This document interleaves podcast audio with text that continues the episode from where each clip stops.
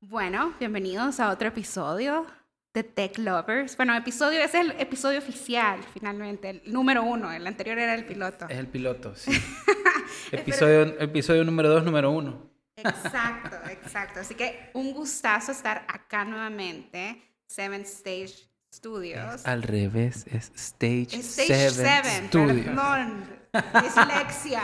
Perdón. Perdón. Así que, nada, súper bien estar acá. Gracias a nuestro productor que ha hecho posible todo este día. Nuestro productor que editará esa primera parte. Gracias. Gracias. Muy bien, muy bien. Bueno, hoy eh, comenzamos ya a tener invitados en nuestro podcast. Eh, hoy tenemos dos invitados. Hoy tenemos dos invitados y pues vamos a comenzar hablando de startups, hablando de inversión, hablando de, emprendimiento. Eh, hay algunas preguntas que tenemos para contestar en, este, en estos episodios, no los vamos a contestar ahora, que me, parecieron preguntas muy acertadas.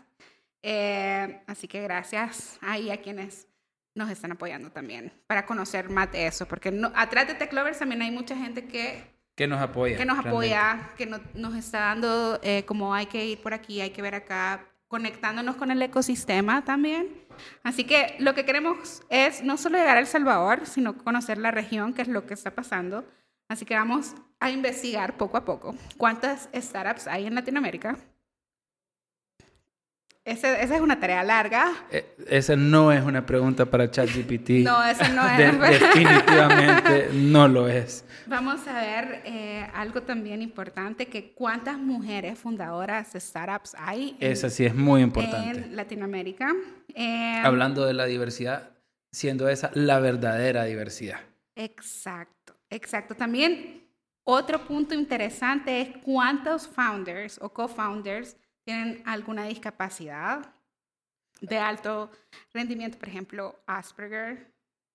Sí. Eso es un tema que casi nadie habla, lo vamos a tomar porque sí es importante entender. Yo, yo creo que todos los, todos los emprendedores tienen algún tipo de grado eh, allá en el fondo de ADD o de, o de, algún tipo de autismo que te hace estar enfocados en, la, en las situaciones más impensables. Sí. Eh, y, esta no, y no estoy hablando de esa capacidad de trabajar cuando tenés tres hijos y todos están gritando a la vez y estar concentrado en lo que tú estás haciendo. Estoy hablando de personas que tienen esa capacidad de ver soluciones a problemas donde nadie más los ve y que al final terminan eso siendo ideas de negocio súper ganadoras.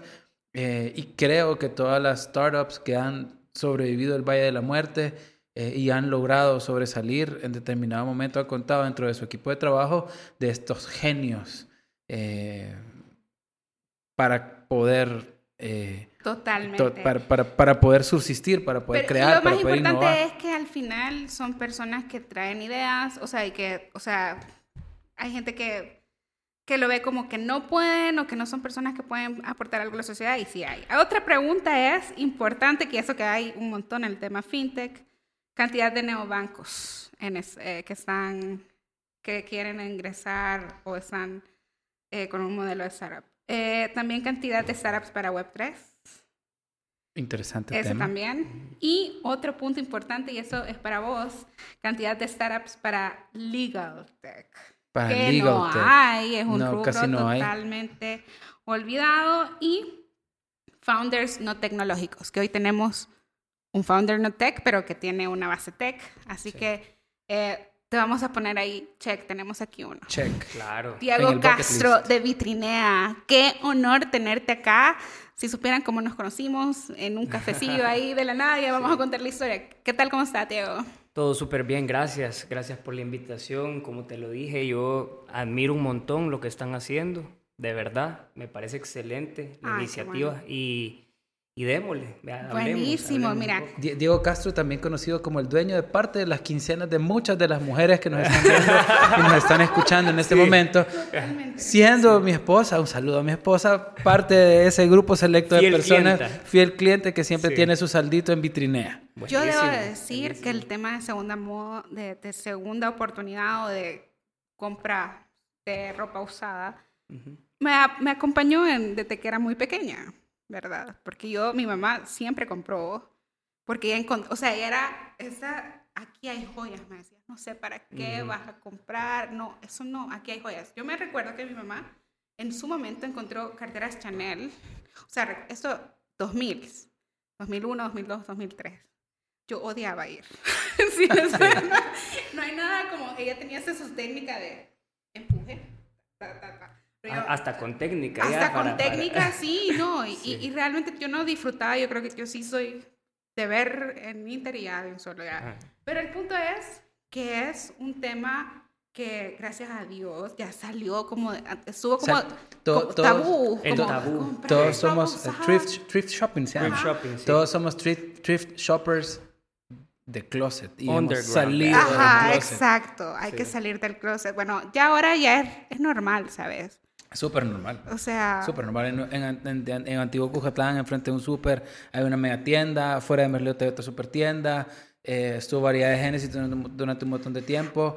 Eh, que digamos que empezaron a quitar ese, ese tabú de, ¿sabes? Estás comprando algo que, al- que alguien ya usó previamente. ya se no, no. socializó. Sí, ahora es hasta cool, o sea, si te das cuenta, todos los artistas, todas las, o sea, es un movimiento ya que mundial. Ya, o sea, lo- o sea, lo- o sea, ya obviamente hay otro tipo de segunda mano en el que ya tú compras eso y alguien más lo interviene y ya vale otra vez mil dólares. Sí.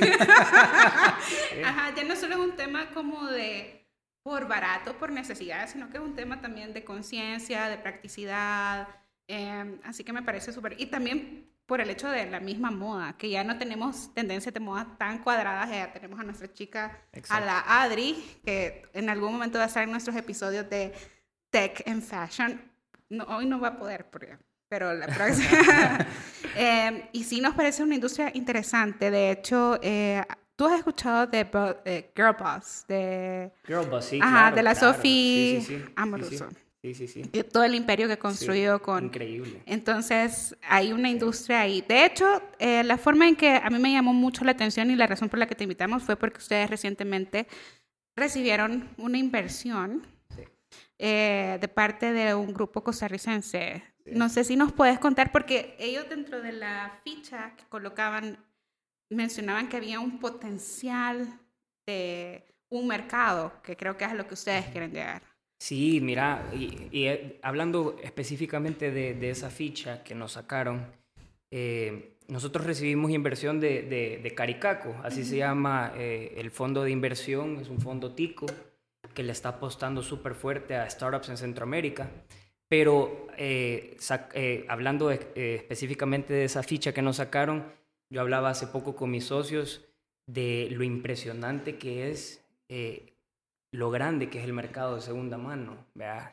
Eh, ahí, como, como vos lo pudiste ver, el mercado global ¿verdad? De, de, de- de ropa de segunda mano son 181 mil millones de dólares.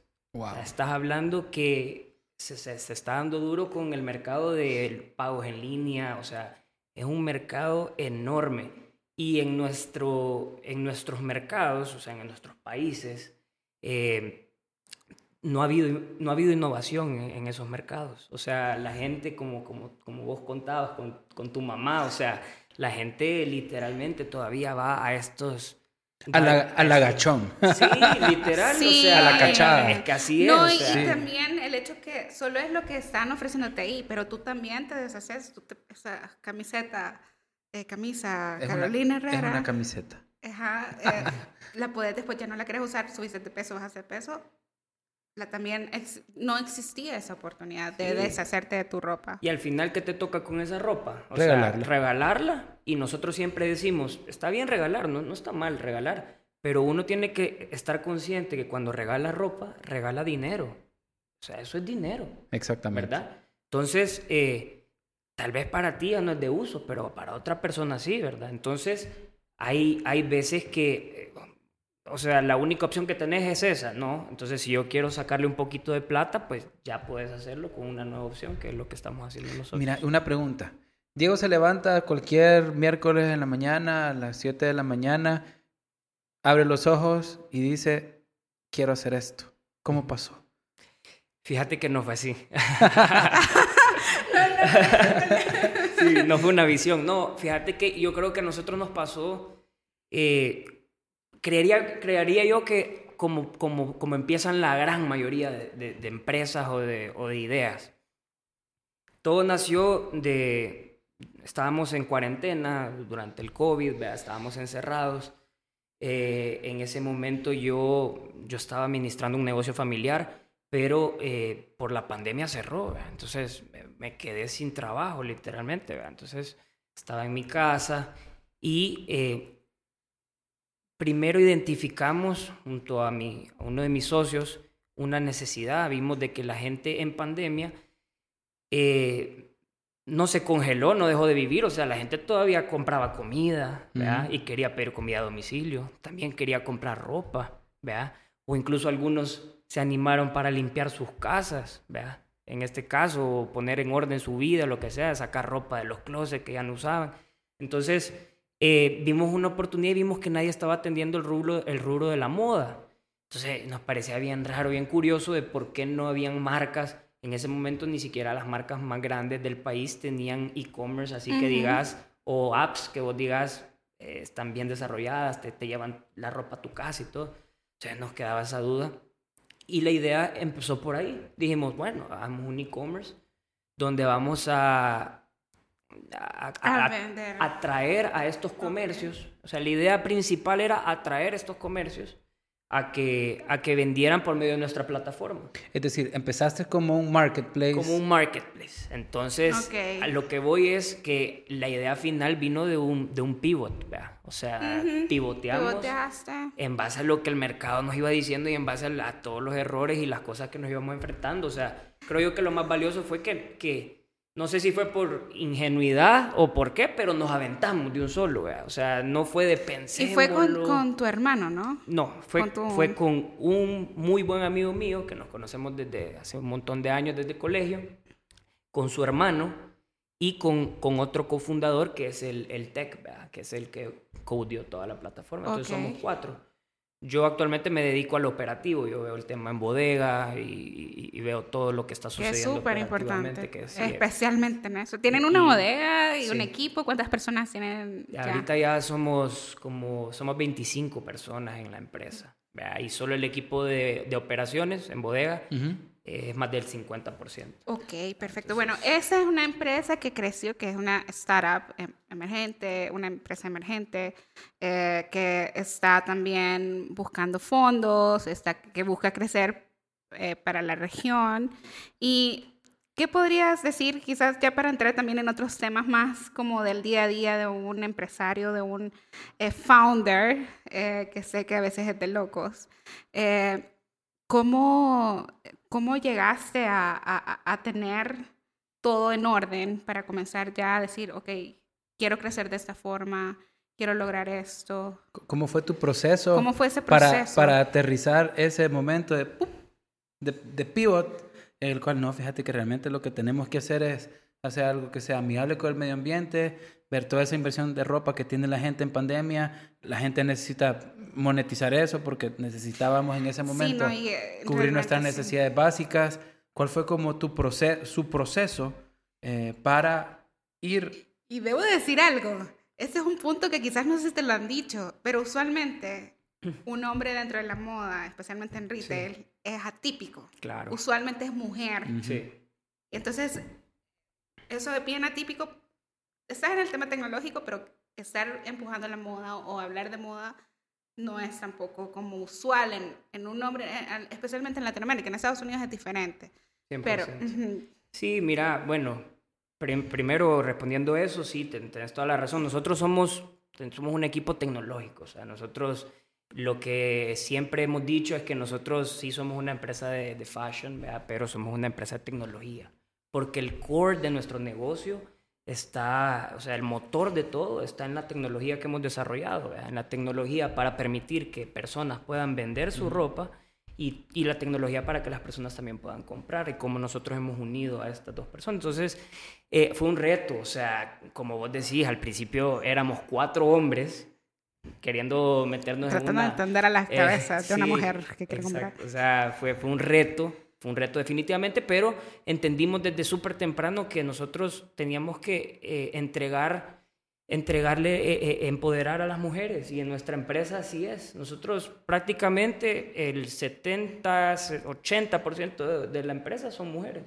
Entonces, claramente eso nos ha ayudado un montón. las mujeres tienen más ese toque, ¿vea? De, de, de no, y al, final, ¿sabes qué es lo que me gusta? Que tanto, sí es un tema de género y hay, pero al final si te gusta algo y lo haces bien, no importa quién lo haga, un hombre o una mujer. Definitivamente. sí, a nosotros nos apasionó al final el tema de, número uno, con, con, la, con, con la plataforma, lo que nosotros hacemos es democratizar el acceso a vestimenta de calidad. O sea, si ustedes se dan cuenta, o sea, ir a, a, cualquier lugar y comprar ropa nueva es caro.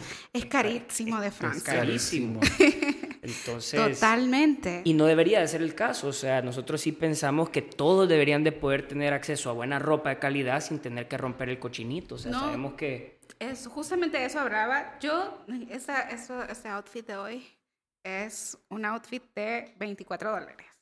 De hecho, segunda mano, o sea, no, no tendría que estarlo, o sea, no tengo que decir, o sea, nadie te pregunta esa camisa de segunda mano. Sí. O sea, no. Y en el día de hoy, en los secretos de Carol. En los secretos, sí, no. Obviamente eso lo compré, no, eso lo compré a, alguien que, los, que tiene su paginita, pero de pronto, pues, puedo, ir a vitrineo, puedo... el punto de acá es en el, en, el, en el tema de venta de segunda mano, hay muchas cosas y oportunidades incluso para para otras personas, ¿verdad? Entiendo que dentro de la plataforma de Vitrinea hay formas como también de hacer dinero vendiendo ropa. Sí, si querés te, comento un poco cómo funciona para... para ah, rapidísimo. Nosotros lo que somos es una plataforma que te permite a ti como vendedor o como persona que tiene ropa en su closet que no usa y que ya no va a utilizar, ¿verdad? Que tú por la app puedes agendar a que lleguemos a tu casa, vamos a traer esa ropa, nos la llevamos a la bodega, Ahí nosotros les hacemos un proceso de filtro donde vemos si tiene un hoyo, si tiene una suciedad, lo que sea. Y aprobamos o rechazamos tu prenda. Las prendas rechazadas te damos dos opciones. Te las regresamos a tu casa o tiene también un, impacto social. Nosotros hacemos gestiones con ONGs y las donamos en, en, comunidades de, de escasos recursos. Y la ropa que sí está aprobada, nosotros le asignamos un precio, la publicamos en la plataforma y luego al venderse, comisionamos nosotros un porcentaje. Entonces así es como Vitrinea también gana. El vendedor gana su comisión, vendió algo sin mover un dedo, ¿verdad? Y el, el comprador obviamente también gana porque hay ropa de calidad a precios súper accesibles. Digamos, lo que me parece sumamente interesante, aparte del tema de, social que está involucrado, es, hay un asunto de trazabilidad, ¿saben? que yo puedo saber que hay otro usuario que es una persona como yo, que tiene una camisa que ya no le queda porque estoy gordito eh, o porque estoy demasiado flaquito, se la doy a un experto que me hace un balúo y este experto me da algún tipo de garantía que esta prenda proviene de una persona, es decir, de alguien que la cuidó, que tuvo la, la, suficiente delicadeza de entregársela a alguien más. ¿Sabes? Yo como comprador es algo que lo evaluaría muchísimo. Pasa con el tema joyas, pasa con el tema relojes, que tú vas a estas tiendas de relojería que tenemos, mire, me puede evaluar esto, eh, sí, mire, esta persona y se mete en el sistema así, se la compró el cliente número fulanito de tal, es algo legítimo. Y, creo que al final ustedes están haciéndole... Ese tema de trazabilidad es bien importante. Eh, eh, están haciendo como... Súper importante. Eh, esa, esa, función de ser ese árbitro que dice, miren, sabe que aquí hay algo que está, está en orden. Y eso nosotros decimos, es le damos a cada prenda como un sello también de garantía. Cuando tú vas a, estos lugares de segunda mano, ahí te puedes encontrar no, también, también cualquier cosa la experiencia. Y la experiencia, súper incómoda. Tema la experiencia, o sea, traumada con mi mamá, ¿verdad? Mamá, si estás escuchando esto, sí, no, y ahora como, ¿querés ir conmigo? No. Y a veces iba así, sí encontrábamos cosas buenas, pero si hay alguien más que lo puede hacer, mejor. Y también hay gente que tiene cosas muy buenas sí, sí, y que hay que, que puede deshacerse de ellas y obtener. Pero bueno, ya, ya hablando en términos, ya, ya conocimos la idea, ya hablando en términos como de tu día a día y de, de esto, ¿qué significa ser un founder de una startup en El Salvador? Porque es muy diferente a, en Estados Unidos, donde hay un ecosistema, o en otros países. A la televisión, donde el tema es muy glamuroso. Ajá, ajá, la gente piensa que es eh, De hecho, Freddy Vega de Platzi hace poco hizo un hilo de cuál fue, por qué le gustaba estar en Y Combinator y decía que era porque podía, otros founders podían entender su situación, que era odiado, querido y etcétera. Pero, ¿cuál es la situación de un founder acá en El Salvador? Sí, mira, eh, es difícil, es solitario a veces, no muchas personas te entienden, no muchas personas entienden todavía y eso que las startups ya están creciendo y todo, pero ahorita sigue siendo súper early, ¿verdad? O sea, todavía... Ya que ya tenemos más de 10 años, 12, 13 años de estar viendo temas de startups. Quiero ver, mi, mi primer contacto en este tema fue atendiendo a un, grupo de inversionistas ángeles y eso fue hace 13 años. El mío fue en el 2012 aplicando a Startup Chile que ahí tengo mi carta de rechazo, porque no, o sea, sí llegó como, avanzó, pero tuvo un tema de rechazo. Era una plataforma de música, tiene potencia, tiene potencial. En ese momento yo estaba muy romántica con la idea, pero no tenían, no era transaccional ni nada. Pero el punto es que apliqué. Luego ya comencé a entender todo el tema de metodologías Lean Startup, startup eh, Lean Startup, perdón, y ya entender ese mundo y ese rubro. Pero ¿Qué hace diferente a un emprendedor tradicional a un founder de una startup? Mira, obviamente el, modelo es diferente de entrada. O sea, estás hablando de, una empresa que, que, lo que quiere es crecer aceleradamente con inversión privada, externa, que eso ya de por sí es completamente lo contrario a lo que querés hacer en un emprendimiento normal, ¿vea? que querés tener tu, tu, rentabilidad, reinvertir lo que, vas, lo que vas ganando de utilidad y así vas creciendo poco a poco. En el caso de las startups, vos lo que querés hacer es traer, traer inversión para poder crecer, vea, eh, aceleradamente. aceleradamente, crecer el impacto, lo que sea que vos... Y mientras mientras tratas de ir buscando, obviamente, un product market fit o lo que sea, y la, la, eventual rentabilidad o, o, en algunos casos, pues una venta o un exit, ¿verdad? Que, que, puedes ver con tu, con tu empresa, que así es como tus inversionistas ganan, como vos ganás y todo. eso es lo que ustedes, no, no me tenés que contestar. ustedes quisieran venderlo, así como... creo que ahorita la startup, si la vemos más exitosa que yo conozco, bueno, yo la más exitosa que conocí antes de Hugo fue Tecoloco. Sí. Nadie habla de Tecoloco. Yo participé en el, en el M&A de Tecoloco. ¿En serio? eh, sí. Palmadita en la espalda. Fue Sí o no es un caso de éxito. Súper éxito. Súper éxito. Tecoloco, Hugo. En El Salvador, sí. En El Salvador, ajá. Sí, ok. Entonces, es, esa, es la, esa es la diferencia entre, entre ambas, entre una startup y un emprendimiento tradicional. Obviamente el tema de, respondiendo lo que vos decías, o sea, tener una startup en El Salvador. O sea, si ya es difícil tener una startup y ahora le agregas el ingrediente que está en El Salvador, que falta muchísimo todavía, hay pocos founders en, el lado legal a nosotros. Créeme lo que en un inicio se nos complicó un montón conseguir a un partner indicado que nos ayudara, que nos guiara, eh, porque son un montón de cosas nuevas que, que, que, que no las sabes, o sea, que las venís a aprender hasta que ya estás en el juego. Yo que estoy en ese, en ese momento que soy mi empresa por primera vez, después de tanto tiempo, es un tema de tantas preguntas. ¿Qué, ¿Qué, vas a hacer? Y Gil acá, que es experto en todo ese tipo de cosas, me comienza a preguntar necesitas ayuda, necesitas ese seguimiento porque no sabes si vas a hacerlo bien o si vas a meter la pata. Yo, yo no sé si es percepción personal porque eh, me entrevisto con gente que anda en este medio todos los días, pero yo sí tengo la percepción, eh, Diego, que están, estamos apareciendo todos como cucarachitas fumigadas, todos los que estamos interesados en este tipo de temas y nos, y nos volteamos a ver así como el meme de Spider-Man, hey, tú estás ahí.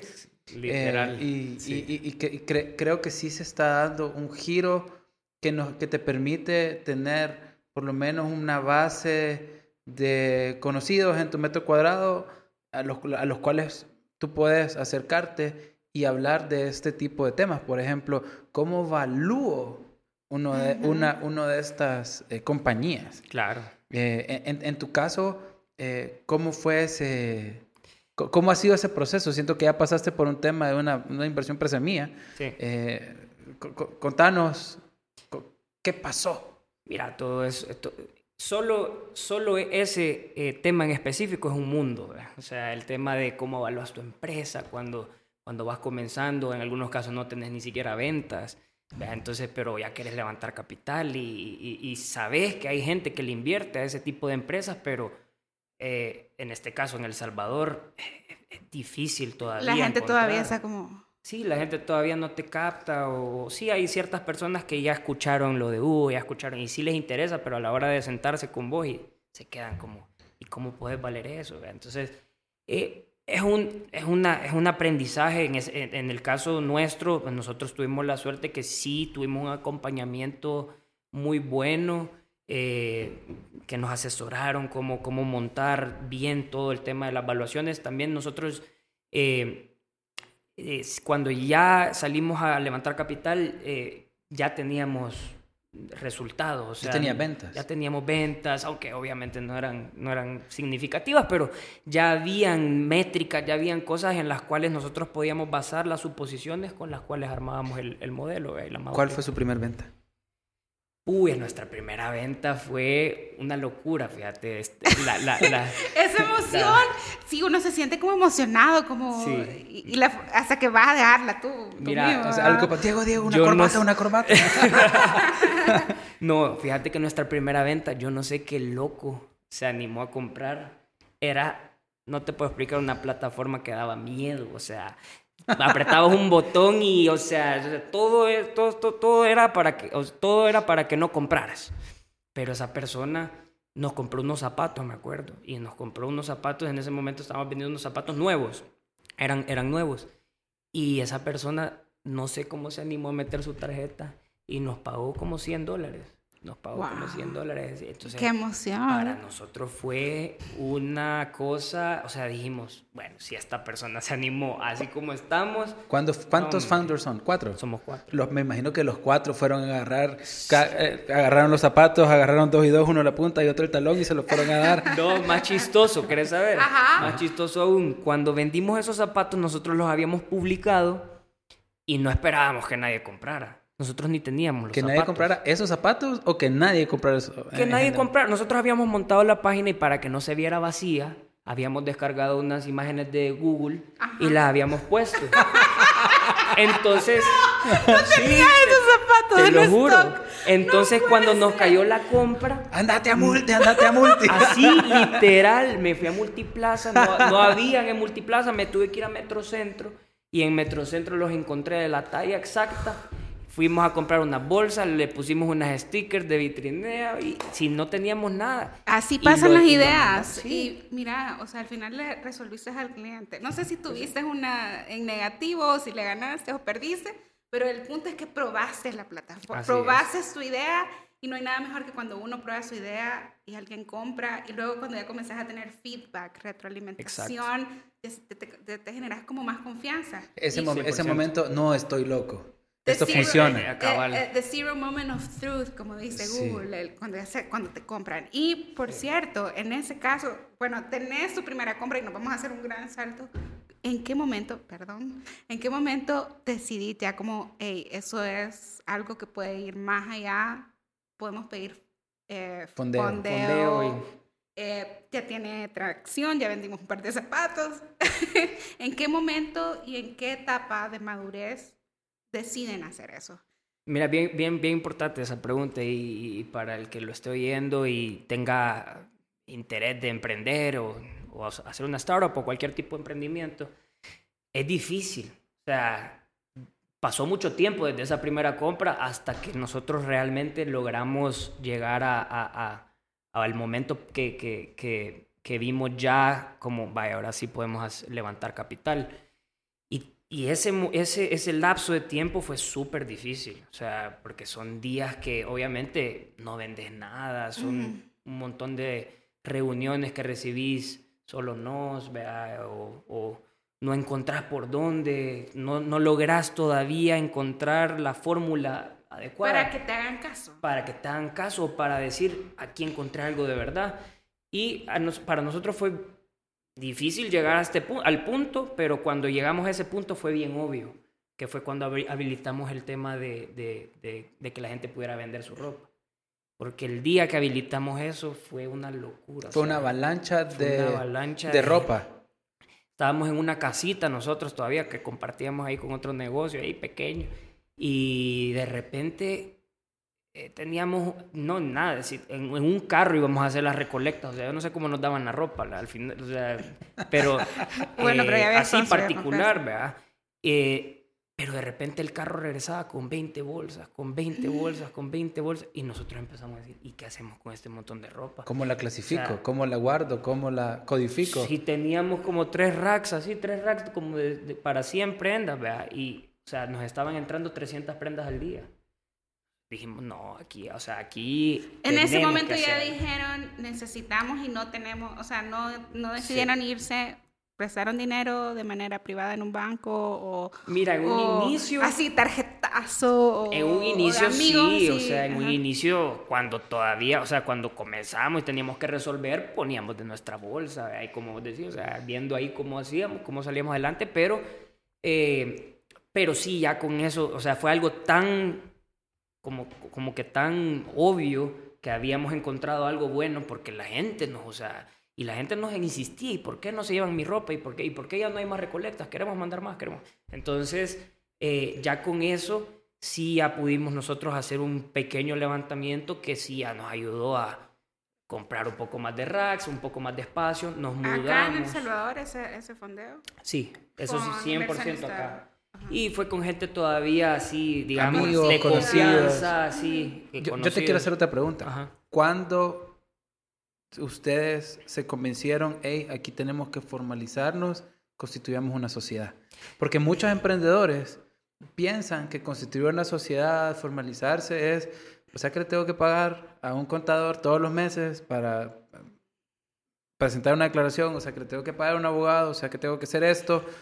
Cuando todos esos, toda esa carga de cumplimiento, por así decirlo, para ustedes dejó de ser una carga y comenzó a ser una necesidad.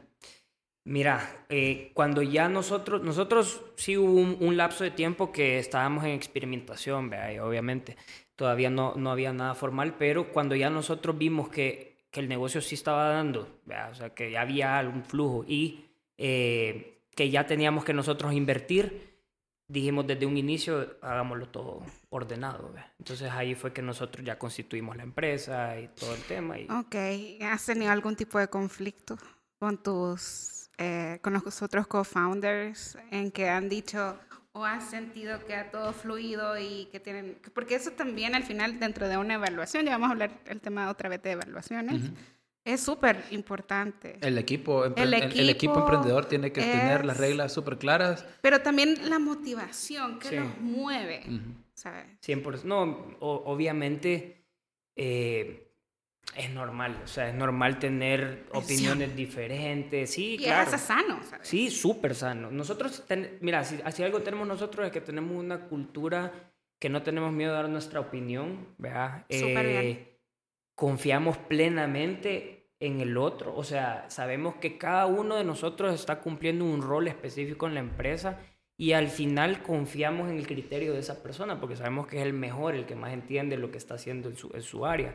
Entonces, claro, podemos dar opiniones, claro que podemos discrepar en ciertas cosas, pero eh, nunca hemos tenido, así que te diga, una pelea o algo que, o sea, no, o sea, siempre ha sido un tema bien profesional, como te digo, y, y basado en confianza y, claro, obviamente el compromiso siempre ha estado 100%. Súper bien, que eso es súper importante porque ya hemos visto historias. Hemos visto historias Es difícil, sí. Y un gran porcentaje de las empresas tienen problemas por eso mismo. No, y fíjense que desde la, desde la perspectiva súper legal, y aquí es súper mi cancha, eh, uno como un profesional que va a evaluar una de estas compañías agradece mucho o, ve con muy buenos ojos el hecho de que hay un buen rollo, hay un buen entendimiento y que ese buen rollo y buen entendimiento se transforme en un papel firmado por todos. Es decir, yo tengo las reglas claras, que tú eres el CEO, el otro es el CFO, el otro es el administrativo, eh, cada uno tiene su rol determinado, sabemos y tenemos predictibilidad como inversionistas o como asesores del inversionistas, que el equipo emprendedor original, el que sabe cómo se manejan todas las cosas y el que ha tenido la capacidad de caminar el automóvil hasta este kilómetro de la carretera, va a estar comprometido y que si las cosas salen mal, pues las reglas están claras. Y digamos que aquí hay un tema de un acuerdo de accionistas, en inglés es Shareholders Agreement, eh, donde al final uno termina poniendo en papel este buen rollo antes de pelearnos, porque es ahí el momento indicado en el cual todos estamos contentos y sabes, eh, yo quiero que esta idea que me surgió recordando la venta del primer par de zapatos que tuvimos que ir a correr a Multiplaza y a Metrocentro para, para, para obtenerlos, que ese mismo espíritu y esa misma alegría que ha contagiado al resto del equipo de trabajo, pues siga, siga siendo la misma. Y una forma de hacerlo es tomando conciencia que hay ciertos pasos que tú tenés que dar, que muchas veces hay ciertas conversaciones incómodas que, que, tú, tenés, que, que tú tenés que tener y que se tienen que dar en un marco de reglas claras que para un, que para un startup muchas veces eso es lo más difícil porque todo el mundo empieza de una manera como bien emocional eh, a reaccionar porque tenés presiones de proveedores, presiones de impuestos, presiones de, la operatividad misma del negocio y muchas veces no nos tomamos el tiempo de respirar profundo, calmarnos, irnos a sentar un café entre los socios principales y sabes qué, poner en un papel eh, y lápiz cómo queremos que esto vaya eh, desarrollándose. Me imagino que ustedes pasaron por esa experiencia en algún momento. No, sí, eso, eso que vos decís es súper clave y es, bien importante desde un inicio, como tú decís, ser full transparentes, eh, formalizar al menos, como tú decís, los acuerdos generales, cómo se van a tomar decisiones, quién va a tomar ciertas decisiones, eh, cuándo me vas a consultar o cuándo yo voy a participar en, en una toma de decisión.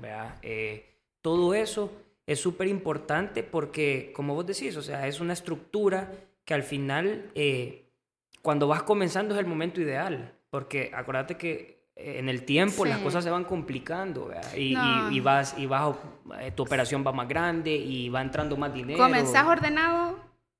Exacto.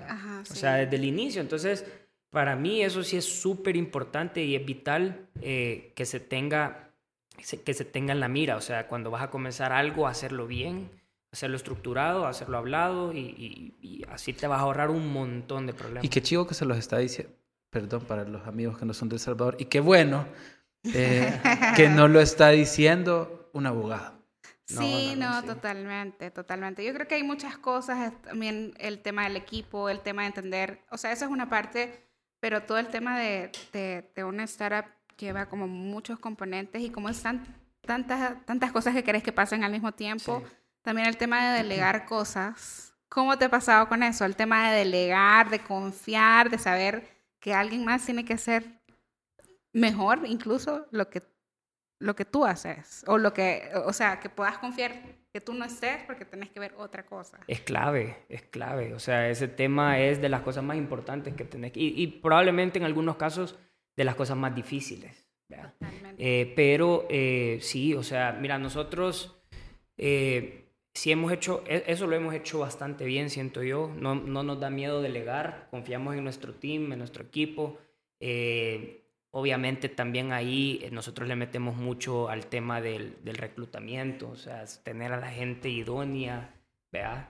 Entonces, cuando vos sabes que tenés a la persona indicada, es mucho más fácil delegar. O sea, eh, en ese sentido, sí es clave para cualquier founder, para cualquier empresario, para cualquier persona que quiere escalar y crecer. Así es. Vos no puedes hacer todo, o sea, tenés que entenderlo. Y, y es difícil porque a veces uno cuando comienza, literalmente hace todo un, o sea... Sí, uno es un todólogo. Es un todólogo. Todos hemos pasado por ahí. Sí, entonces tenés que aprender a, a, a ir delegando poco a poco y ir saliéndote y ir haciendo tal vez un, un rol o un trabajo mucho más estratégico, mucho más de planificación, mucho más de otros temas que son igual, igual importantísimos pues, para la empresa. Diego, nos quedan pocos minutos ya para cerrar este podcast, esa primera parte, pero creo que es importante em, que la gente sepa que en El Salvador hay oportunidades para startups. Claro que no es fácil, que a veces es como confuso entender el tema de startups y por eso traigo como para, para recordar que es una startup. Es una empresa diseñada para crecer rápido, como tú decías, eh, y tiene dos características. atiende un mercado grande, porque ustedes quieren llegar no a El Salvador nada más, sino que toda Centroamérica, Latinoamérica, why not? Claro. Y usa tecnología. Entonces, ¿qué le podríamos decir? Ay, eso es bien, bien. Como para cerrar. Bien, pregunta de Miss Universo. ¿verdad? ¿Qué le podrías decir? no, o sea, mejor ser, ser claro, o sea, vale la pena, o sea, creo que todos los negocios podrían ser una startup. No. Oh, no. Yo creo que la pregunta es, ¿vale la pena ser un startupero en El Salvador? Mira, esa pregunta es bien... Me lo preguntas a mí, para mí 100%. O sea, yo creo que las startups traen tanta, tantos cambios positivos a, a, a, a los países, a la sociedad. Eh, inversión, traen un montón de innovación, traen cosas nuevas. Para mí, 100%. Y yo, ah, siempre que tengo la oportunidad de hablar con alguien que va comenzando y todo, siempre trato de motivarlo pues, y, y, y, y ayudarlo, ¿verdad? que es algo que a mí en su momento también me sirvió, que a mí ciertas personas me ayudaron cuando yo estaba, cuando yo estaba comenzando y no, no hallaba para dónde y nosotros estábamos con tantas preguntas y estas personas me ayudaron, entonces creo yo que es súper importante ayudar a, a, ese talento. Hay un montón de oportunidades en El Salvador eh, para poder innovar eh, industrias, para poder meterse a, a, a este tema de las startups. Pero al final, pues obviamente va a ser decisión de la, de la persona si sí, quieren no, perseguir no. este tema. ¿Y a dónde debe de acudir? O sea, porque ese es el punto también. Yo tengo ya, yo estaba dentro de un ecosistema, bueno, pero por a través de redes. Pero acá en El Salvador, ¿a dónde podés ir? Entiendo, por ejemplo, he visto actividades con Impact Hub. Es momento de vender. Es hija legal, puede ayudarte. Ah, sí. No, no, no, pero no, porque lo primero que necesitas es alguien que te eche la mano así como que te dé las palmaditas. Mira, aquí están estos cinco pasos. Sí, o sea, digamos que las, las, universidades con, con, los centros de emprendimiento y semilleros empresariales, ¿sabes? Te llegan hasta cierto punto. Eh, uh -huh. Te tecnifican, sí. eh, te, te, te, introducen al ecosistema, pero... ¿Dónde conseguir los contactos eh, ideales para poder hacer andar o, o, comenzar a entender, ok, ya mi empresa, así como tú llegaste a un punto en el que necesitabas Sí, fuera de, la, fuera de la respuesta cliché de ser metido preguntón, eh, a, a, como a, hacia dónde pudiera apuntar la, la, la aguja eh, de la brújula para encontrar ese norte. Mira, para mí, número uno, pues, averiguar quién anda en esto, ¿verdad? Y de ahí yo siempre, yo, yo, yo lo he sí, hecho. Y yo siempre... es momento yo, de vender. yo siempre lo he hecho y yo siempre, y, y, cuando me lo hacen, yo también trato de es escribirle a la gente directo. Cold sí. emails, cold messaging, a, a escribirles por LinkedIn, escribirles Twitter. por Twitter. Sí, totalmente. Eh, mira, la mayoría de gente lo, lo, creas o no, la mayoría de gente está dispuesta a ayudar. O sea, Así, la mayoría de gente. En un café, hablarle a la. ¡Hey, tú sos el de vitrinea! Sí, o sea, como aquella canción de Fito Páez: fue en un café, sería el mejor, casualidad. Ah, sí, o sea, y, y, y, no tener pena. O sea, al final puede ser de que muchas veces la gente, pues, intimida o no, y no o no tiene tiempo, no sé qué. No, pero la verdad que en, en, este, en este rubro siento que somos personas bien abiertas, aunque andamos en mil cosas en la cabeza, pues Creo que todos entendemos lo, lo difícil que es comenzar y pues eh, en algún momento hemos recibido ayudas y también nosotros queremos poder ayudar a los demás. Entonces, yo eso recomendaría, averiguar quiénes andan en esto, eh, cómo se llama, escribirles, sí. ir a, a, eventos. Y otra ¿verdad? cosa, y esta pregunta va a ser la pregunta... Pregunta de examen. Difícil, no, es que también el tema de startup se puede prestar mucho al tema de fraudes y de... Me, me explico, hay mucha gente que yo veo Uh -huh. que está vendiendo una super startup, pero tú sabes que es bluff. Uh -huh. Y eso es súper común en el tema de, o sea, tú sabes cuando una claro. empresa tiene tracción, sí. o una startup, perdón, y cuando no. Entonces, pero hay mucho tema de sobrevenderse como marca personal. Y he, he visto, y en ese análisis que estamos haciendo en el tema de, de, de escoger las startups, eh, creo que también uno comienza a olfatear tanto como inversor como, como eh, ¿Lo has notado? Sí, 100%. Eh, no, no lo he visto acá en El Salvador tanto, pero sí en otros países. Sí, en otros países ah. es más común. Sí, mira, creo yo, eh, por eso lo, lo, lo, mejor es irte a, a, las, a, las, startups que ya tienen reconocimiento, uh -huh. o sea, que ya la gente las conoce, que ya probablemente ha usado el producto, ¿verdad? o sea, que Totalmente. ya sabes que es algo funcional y que gente que probablemente eh, está alineada o, o- o te pueda a- aconsejar, ya sea porque son industrias similares o lo que sea, o bla, bla, bla. Entonces, eh, yo apuntaría a eso antes de irme a, buscar a alguien online y, y- y que vive en México que ni siquiera vea, o sea... Sí, no, no, no, yo lo digo porque hay mucha, y eso, eso era un tema que tenían unos star, startuperos en Startuperos. México, Ujú. que decía como, eh, mucha marca persona,